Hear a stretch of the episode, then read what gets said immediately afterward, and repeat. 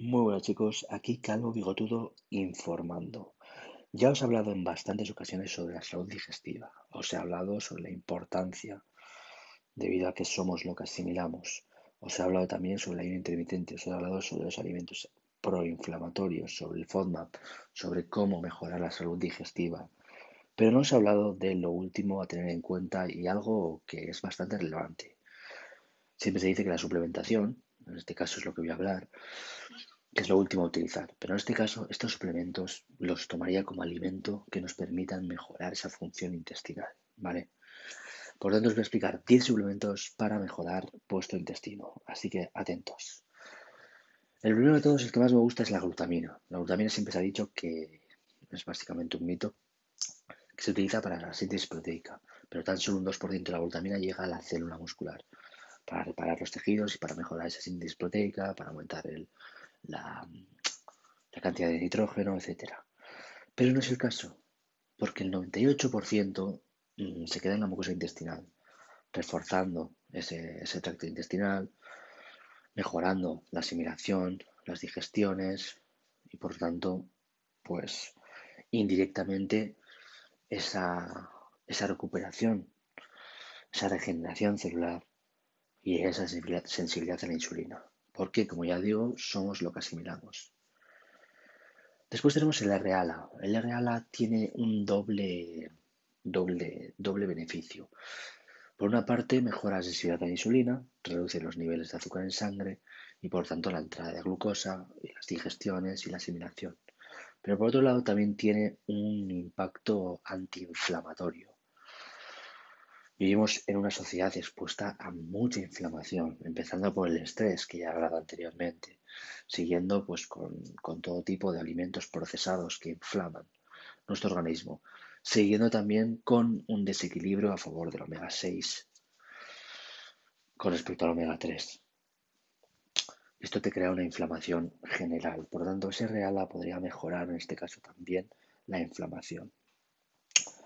Después, para mejorar también la calidad de la mucosa y el tracto intestinal y la microbiota, tendríamos, bueno, como no, como antiinflamatorio también serviría la Boswellia serrata.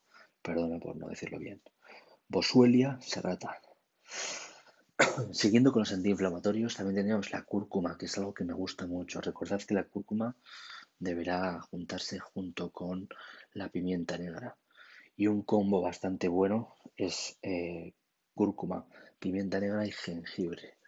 En este caso, un combo antiinflamatorio buenísimo. Y bueno, al fin y al cabo, mm, este suplemento mejora mucho las digestiones. Yo he probado en clientes en los que, bueno, sobre todo en una etapa de volumen, o por una, por después, después de un cheat o después de una comida libre que les ha sentado algo mal, eh, debido a la exposición también del gluten, o debido básicamente al estrés, ese estrés que, que, te, está afectando a la microbiota directamente, pues gracias a, este tipo de suplementos eh, mejoran muchísimo. Después, tenemos las enzimas digestivas, las cuales no hay que excederse tampoco. Bueno, algo que no he dicho y es que la cúrcuma, incluso hay, estudios que demuestran que tiene mayor efecto antiinflamatorio que incluso el ibuprofeno. Así que tenedlo en cuenta. Em, las enzimas digestivas son, son suplementos que no hay que excederse porque al final dejas de producir enzimas como tal, pero sí que en muchas ocasiones sirven bastante para, mejorar esa función, esa digestión, esa asimilación y esa entrada de nutrientes. Esa, básicamente, esa división de partículas. Hay diferentes enzimas digestivas, la proteasa, la amilasa, la, la, lipasa, la lactasa. ¿Por qué te crees que la lactasa se la ponen a los lácteos para eh, dividir las partículas del azúcar de la leche, la lactosa? Básicamente para los intolerantes a la lactosa. Intolerantes a la lactosa suele, suele ser porque hay una deficiencia de lactasa. Entonces hay suplementos que te ponen lactasa y así mejoras su asimilación. Y al mismo tiempo a la leche sin lactosa tiene lactasa. Pero no es que no tenga lactosa. ¿Vale? Parece un trabalenguas esto. La proteasa es para la proteína. La amilasa es para la amilo, que significa carbohidrato. La glucosa. Después la, lipasa para los lípidos y, un largo etcétera. Después también tenemos los probióticos. Los probióticos em, es algo que al mismo tiempo tampoco hay que excederse y básicamente son los microorganismos que, pues bueno, que residen en nuestra microbiota para mejorar las funciones intestinales y mejorar pues eh, todo el tracto intestinal, ¿no? Eh, los probióticos mm, pueden ser bastante beneficiosos, ya que, pues eso, mejoran toda la salud em, desde, desde el intestino hasta incluso el colon, que es donde, bueno, básicamente se fermenta la, la comida. Y, y, junto con los probióticos es algo, es un suplemento bastante interesante a utilizar, ¿vale?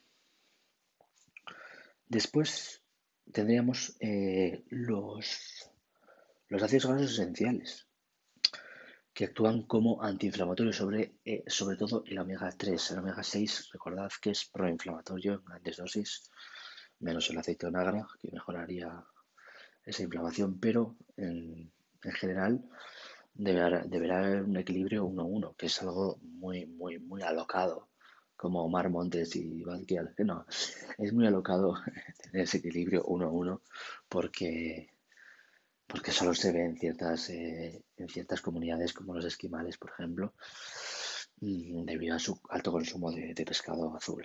Pero el omega 3, por eso yo recomiendo usar el omega 3 en ciertas fases también, eh, porque siempre va a haber deficiencias, porque estamos expuestos a, a todo alimento que contiene omega 6. Básicamente la, misma dieta mediterránea está, basada en mucho mayor cantidad de omega 6. Entonces el omega 3 mejora esa inflamación y además mejorará también las paredes de las membranas celulares para mejorar esa entrada de nutrientes, ¿vale? Y por tanto la digestión también. Así que el jengibre es otro de los suplementos que ya he dicho junto con el, la cúrcuma para mejorar esa inflamación. El aloe vera también tiene una, un cierto beneficio en cuanto al tracto intestinal y en cuanto a la digestión. ¿Vale? También tiene un, beneficio en cuanto al pH. Cuando, cuando sufrimos de, de, hipocolidria o cuando sufrimos de ardores, etcétera, la aloe vera puede ser bastante beneficioso en estos casos. Todos estos suplementos, la mayoría de ellos, ah, existe un suplemento estrella que se llama Nutrition Complex, que tiene bastantes de estos suplementos, que yo lo suelo recomendar a la gente que está bastante pochita de, la tripa.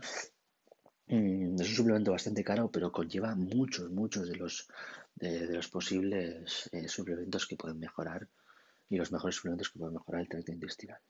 Y finalmente tenemos el NAC. El NAC actúa como, pues básicamente, como como limpiador de esos tóxicos que pueden acumularse también en el intestino y como también antiinflamatorio, ¿vale? Y antifúngico. Entonces, eh, puede tener buen, buen, buen resultado. Además, también activa el metabolismo, por así decirlo, eh, y nos puede, nos puede mejorar esa, esa activación de catecolaminas por la mañana y mejorar esa digestión. Estos son los suplementos que directamente podrían mejorar el tracto intestinal y la función y la salud intestinal. Esto no quiere decir que haya muchos suplementos más que pueden mejorar indirectamente, como por ejemplo los suplementos que mejoran la, producción de, insulina o bueno, que reducen esa producción de insulina, que mejoran la sensibilidad de insulina, como la berberina, el del cromo, eh, la metformina, ya esto ya entramos en fármacos. También aquellos que mejoran la, la función tiroidea por la mañana, el tirosina, el kelp, también podríamos hablar de, pues no sé, de, ciertos suplementos que mejoran el sueño y por lo tanto mejoran también el tracto intestinal, aquellos suplementos que mejoran el estrés o que hacen frente al estrés, como los adaptógenos para mejorar esa función intestinal indirectamente. Entonces, hay muchos suplementos que podría recomendar para ello. Incluso ahí tengo casos muy cercanos, no sé si escuchará esto, pero, pero que le he recomendado muchos suplementos al mismo tiempo que cada uno tiene una función. Porque cuando tienes el intestino mal, hay que mirar más allá. Porque muchas veces puede ser una falta de sueño, muchas veces puede ser una falta de metabolismo, puede ser una, resistencia a la insulina, puede ser una falta de metabolismo, me refiero a que, que estés un poco trastocado. una, una, afección tiroidea, puede ser una, una, sensibilidad a la insulina, pues el estrés, la falta de sueño. Entonces, hay que mirar el por qué. O puede ser una combinación de muchas. ¿Vale? Esto actúa directamente, pero si no encontráis el porqué o no encontráis el problema, este, esta suplementación no os va a valer para nada. Vale, lo primero de todo hay que encontrar el problema, hay que encontrar el por qué hay que encontrar. Pues bueno, pues estoy estresado, pues ahora mismo te voy a dar esta suplementación para mejorar ese estrés. Bueno, eh, para el estrés tienes que, lo primero, tienes que saber por qué estás estresado y afrontarlo. Luego ya te voy a dar esta suplementación para mejorar o para afrontar ese problema.